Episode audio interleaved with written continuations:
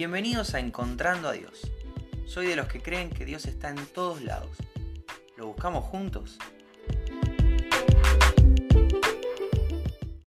Hola, ¿cómo estás? Bienvenido, bienvenida al episodio de hoy de Encontrando a Dios. Hoy es 6 de septiembre y me encanta encontrarme con Dios en situaciones de la vida cotidiana.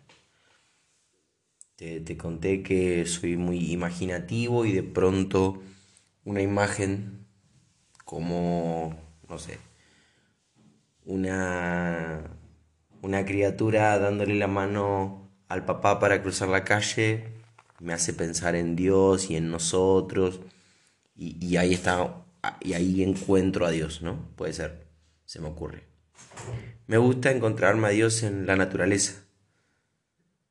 El Señor se manifestó manifestó su gloria a través de la naturaleza. Entonces es, muy difícil ver la luna, por ejemplo, me encanta todo lo, relacionado con el espacio, tengo un telescopio en casa y, me encanta ver la luna y, se me hace súper difícil pensar en, ver terrible creación y, y decir Dios no existe. No, me imagino ese contexto. Claramente la naturaleza, la inmensidad del océano, lo enorme de las montañas, lo fantástico de la vida humana creciendo en un vientre, todo, todo esto nos habla del Señor y me encanta verlo también en estas cosas.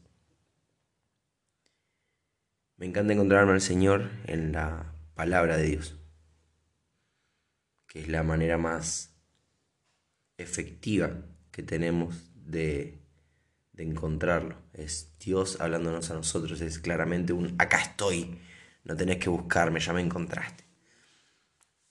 Pero hay algo que me fascina, que es encontrarme con Dios en su palabra, dicho o enseñado o explicado por un amigo.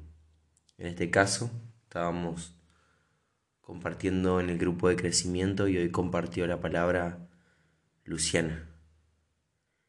Luciana es una hermana en Cristo, es una muy buena amiga, pero aparte tiene el plus de ser la esposa de mi mejor amigo. ¿Qué hace eso? Bueno, si, si, si mi amigo te eligió y te ama, instantáneamente yo te amo. Así que me encanta Lu, compartió la palabra hoy y, y compartió primera Pedro 1 del 13 al 17. Y me encuentro a Dios en esto y te lo quiero compartir. El texto dice, así que preparen su mente para actuar y ejerciten el control propio. Pongan toda su esperanza en la salvación inmerecida que recibirán cuando Jesucristo sea revelado al mundo. Por lo tanto, vivan como hijos obedientes de Dios. No vuelvan atrás a su vieja manera de vivir con el fin de satisfacer sus propios deseos. Antes lo hacían por ignorancia, pero ahora sean santos en todo lo que hagan, tan como Dios, quien los eligió, es santo. Pues las escrituras dicen, sean santos porque yo soy santo. Recuerden que el Padre Celestial a, que, a quien ustedes oran no tiene favoritos él los juzgará o los recompensará según lo que hagan. Así que tienen que vivir con un reverente temor de Él durante su estadía aquí como residentes temporales. Son cuatro versículos de los que podría hablarte dos horas tranquilamente. Hay un montón de, de, de, información, hay un montón de jugo para sacarle a este texto y Lu lo explicaba y, me fascinó. Me encontré a Dios ahí. Vi, a Dios en mi devocional a la mañana. Vi a Dios en algunas situaciones durante el día. El, Señor se encargó de, de, mostrarse, de dejarse encontrar en muchas cosas, pero esto, esto me voló la cabeza. Dice primero, preparen su mente para actuar y ejerciten el control propio. Ok, habla de, de, de mi tarea, de mi responsabilidad. El Señor, como vimos en el, en el fruto del Espíritu, nos da control propio, nos da dominio propio. Está brindado para cada uno de sus hijos a través del Espíritu Santo. Pero tengo que ejercitarme en esto. Tengo que preparar mi mente para actuar en control. Después dice, pongan toda su esperanza, toda, no un poquito, no una gran parte, toda su esperanza en la salvación inmerecida que recibirán cuando Jesucristo sea revelado al mundo. Es inminente que todo ojo le va a ver. Es inminente que Jesús va a ser presentado como el Señor y dueño de todo. En ese momento, más vale que estemos de su lado. toda mi esperanza, todo lo que espero, de ahí viene la esperanza, todo lo que uno desea que pase, tiene que estar puesta en la salvación inmerecida. Me encanta esa palabra ahí. No merezco lo que tengo, no merezco lo que Jesús hizo por mí, no merezco que un inocente haya muerto por mi culpa, no merezco que Dios diga que yo valgo tanto y haya pagado el precio por mi vida, no lo merezco es inmerecido. Entonces tiene, tiene otro gusto. No lo merezco, pero igual lo tengo. tiene otro gusto.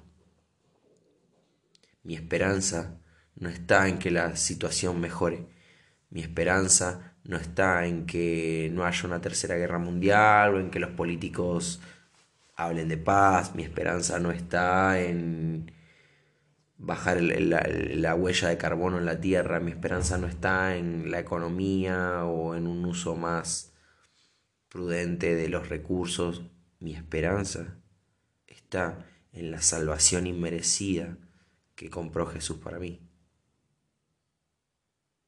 Por lo tanto, como ya tengo mi esperanza puesta, como ya me ejercité en este control propio, como ya preparé mi mente para andar dominándome cada día más,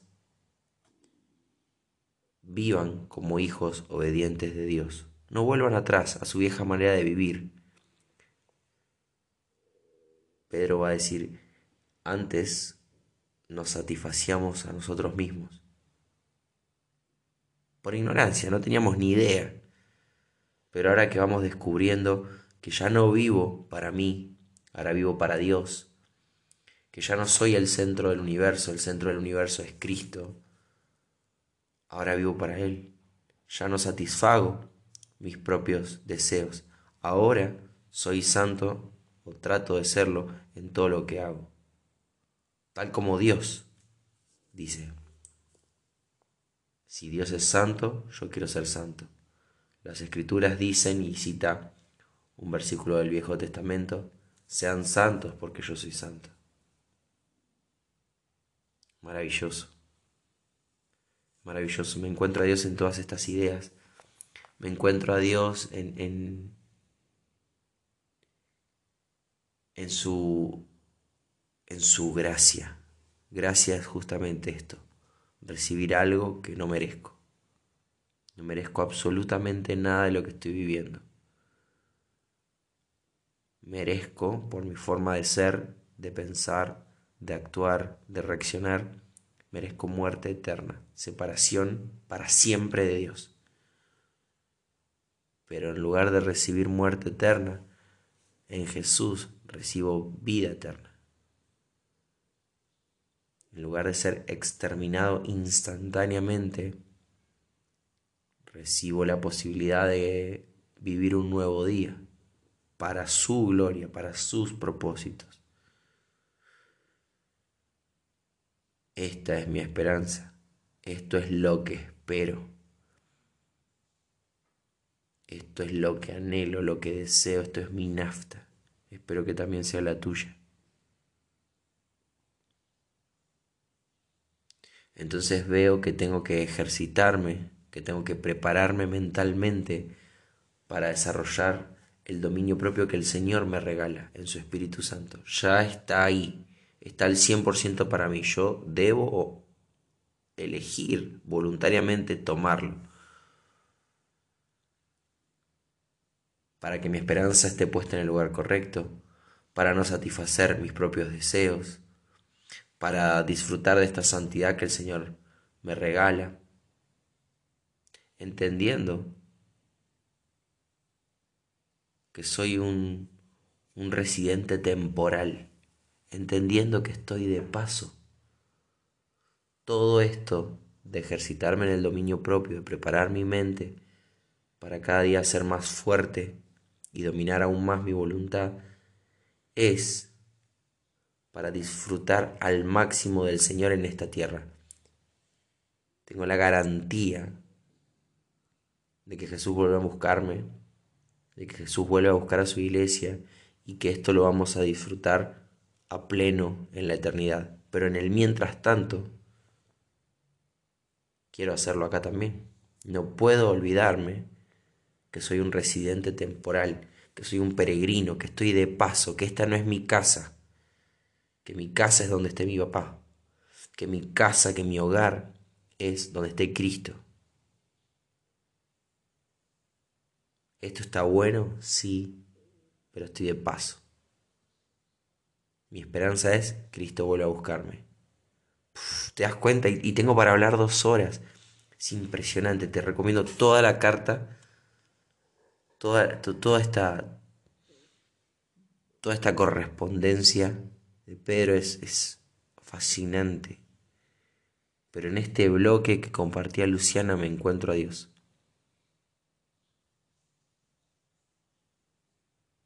La idea de ser santo es ser apartado, ser separado para un propósito. Nosotros tenemos un propósito, nosotros tenemos un supremo llamamiento, que es predicar el Evangelio, darle la gloria a Dios a través de la predicación del Evangelio. Que las personas sepan que hay una buena noticia. Merezco muerte, pero en gracia, de forma inmerecida, recibo salvación vida eterna. No quiero agregar más nada, quiero, quiero que podamos masticar un poco esto, que podamos meditar un poco en esto. Espero que te bendiga. Si Dios quiere, nos volvemos a encontrar mañana.